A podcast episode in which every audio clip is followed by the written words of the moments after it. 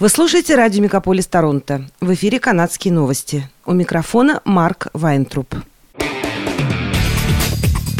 Радио «Мегаполис». Канадские новости.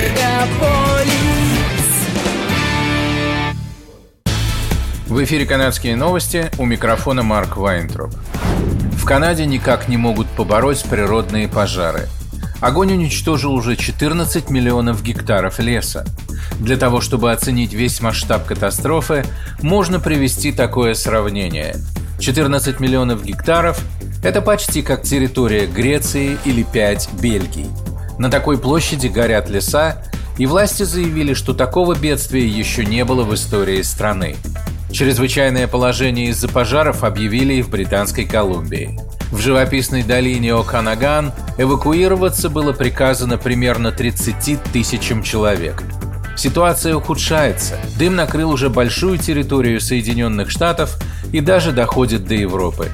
Шлейф от лесных пожаров в Канаде растянулся от Ванкувера до Великих озер. Его видно из космоса и над островом Тенерифе. Премьер-министр Джастин Трюдо в понедельник раскритиковал компанию Мета за блокирование на своих платформах новостей, заявив, что принадлежащий ей Facebook ставит прибыль выше безопасности в условиях, когда лесные пожары вынуждают десятки тысяч людей эвакуироваться из своих домов. Эти комментарии Трюдо стали очередной атакой правительства на компанию Мета, которая в этом месяце начала блокировать новости на своих платформах Facebook и Instagram для всех пользователей в Канаде. Таким был ее ответ на новый закон, обязывающий интернет-гигантов платить за новостные статьи. Компания Мета уже давно заявляла, что закон о новостях в интернете неприемлем для ее бизнеса, поскольку он устанавливает цену на ссылки, которыми делятся пользователи, и ввела запрет в преддверии ожидаемого к концу этого года введения в действие закона о новостях. Пришло время ожидать большего от таких корпораций, как Facebook, которые наживают миллиарды долларов на канадцах, заявил Трюдо. Представитель компании ранее отмечал, что канадцы по-прежнему могут получать на платформе информацию от официальных государственных органов, служб экстренной помощи и неправительственных организаций.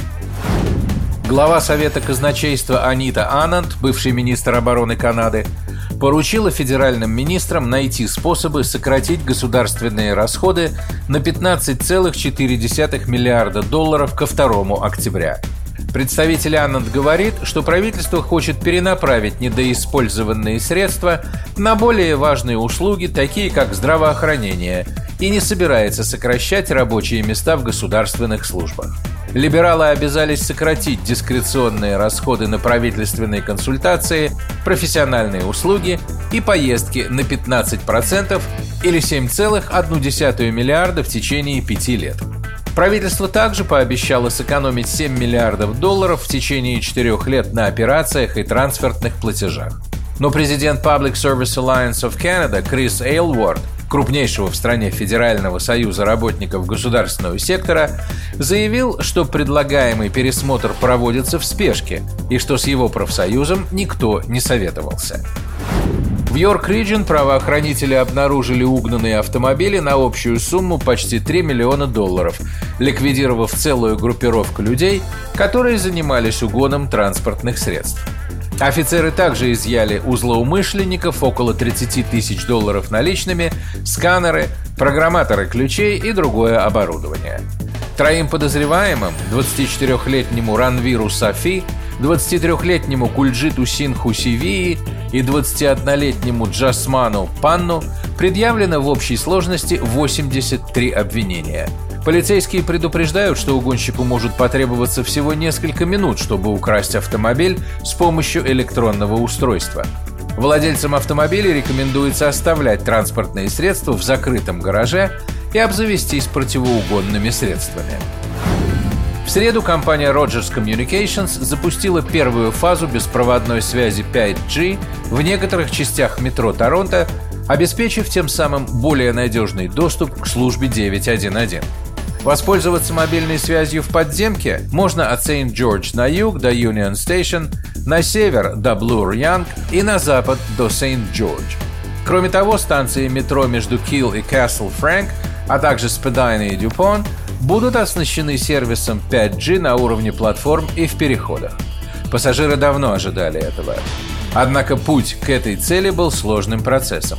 В течение последних нескольких месяцев, каждый день с двух ночи до пяти утра, когда поезда не ходили, бригады связистов устанавливали обширные сети кабелей и антенн для обеспечения связи под землей. Это стало возможным после того, как в апреле компания Rogers Communications, являющаяся материнской компанией City News, купила BAI Canada – эта компания представляла доступ к Wi-Fi на платформах метрополитена, а также ограниченные услуги сотовой связи для абонентов Freedom Mobile.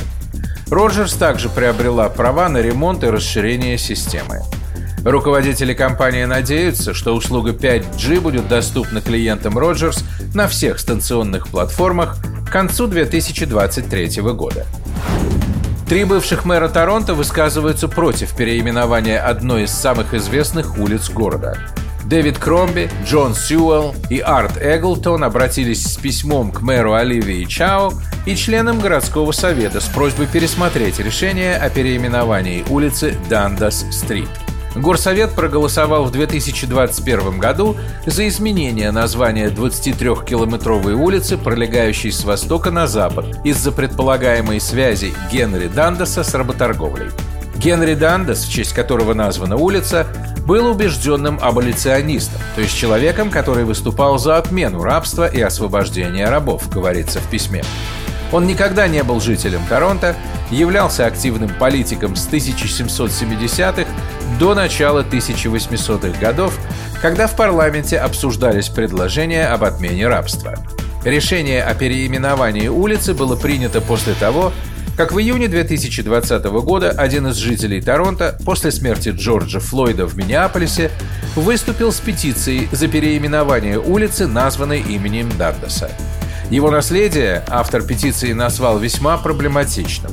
Противники смены названия улицы также утверждают, что город не может позволить себе расходы в 8 миллионов 600 тысяч долларов на это изменение, учитывая огромный дефицит бюджета. Городские власти обещают опубликовать осенью предлагаемые названия для этой улицы. Это были канадские новости. С вами был Марк Вайнтроп. Оставайтесь с нами, не переключайтесь. Берегите себя и друг друга.